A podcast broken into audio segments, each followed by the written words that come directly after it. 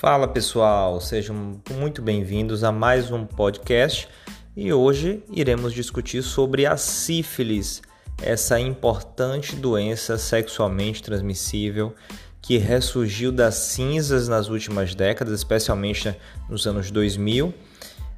Caracteristicamente uma doença secular que acompanha o homem, que é o seu único hospedeiro né, do, do treponema pallidum uh, acompanha há séculos o homem, na verdade. É a DST mais famosa, mais conhecida uh, e tem ressurgido das cinzas como uma fênix na última década, especialmente por conta dos erros relacionado, relacionados à prevenção e ao sexo seguro.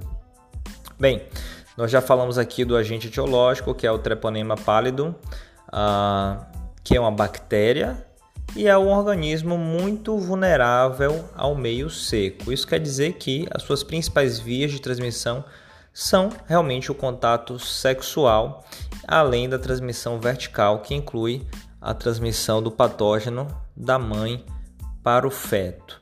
Não é? Então nós temos também a transmissão através de transfusões de sangue, apesar de hoje todos os, os, os, os agentes transfusionais, as pessoas que vão fazer doações de sangue, elas passam por uma triagem onde é solicitado as provas, né? as reações sorológicas, incluindo o VDRL e o FTA-ABS, ah, que são os exames hoje preconizados para investigação da sífilis. Né? Antigamente, quando não existiam ainda protocolos para triagem de pacientes doadores de sangue, muitas pessoas acabaram contraindo o treponema pálido por conta das, das transfusões sanguíneas, que hoje o risco é praticamente zero. Outra questão importante é a transmissão materna, que pode gerar ah, recém-nascidos sindrômicos, ou mesmo causar aborto, ah, ou causar importantes alterações. A gente já falou nas alterações dentárias, os molares em forma de amora, os incisivos de Huntington, que tem formas de paz, uh, são importantes características da sífilis. E o que é que o dentista tem a ver? Como é que o dentista pode contribuir para o diagnóstico precoce e tratamento da sífilis? Basicamente porque a sífilis ela tem três estágios: a sífilis primária, a secundária e a terciária.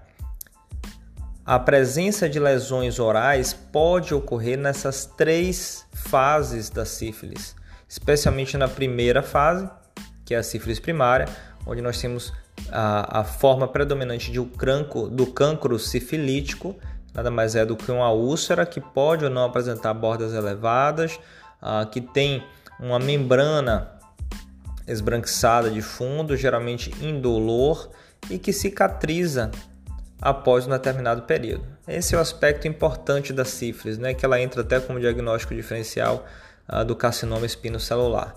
Né? Mas a sífilis cicatriza, o paciente sara, acha que ficou bom, que foi só uma ferida na boca, não é? ou no seu órgão genital, uh, e muitas vezes ele esquece, não investiga, deixa para lá.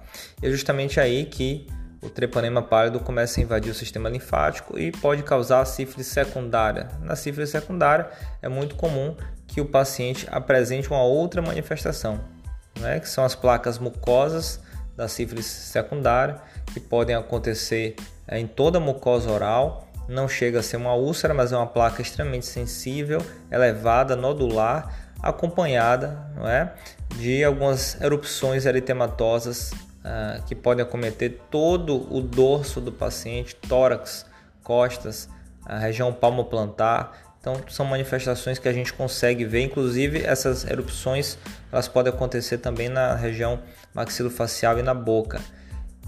Na sífilis terciária, que é a forma mais grave, que só 30% dos casos dos pacientes, é, na verdade, desenvolvem. Mais uma vez, esse paciente teve as manifestações da sífilis secundária, não foi tratado, deixou para lá, é, pode ter evoluído para uma sífilis terciária. Nesse caso, sífilis terciária, na verdade, pode apresentar outras manifestações como perfuração de palato duro, ah, múltiplos nódulos endurecidos no dorso da língua, né? que é o que a gente, a gente conhece como condiloma lata. Então tem várias manifestações e aí o dentista ele tem que ser incisivo, ah, diagnosticar e aí o diagnóstico clínico ele é complementado pelo exame complementar da biópsia, né? então a biópsia incisional dessas lesões pode confirmar a presença do treponema pálido nas amostras histopatológicas. Nestes casos, o ideal é encaminhar o paciente para um infectologista para que ele possa ser adequadamente tratado por regimes terapêuticos que vão envolver basicamente a penicilina, que é o tratamento do treponema pálido,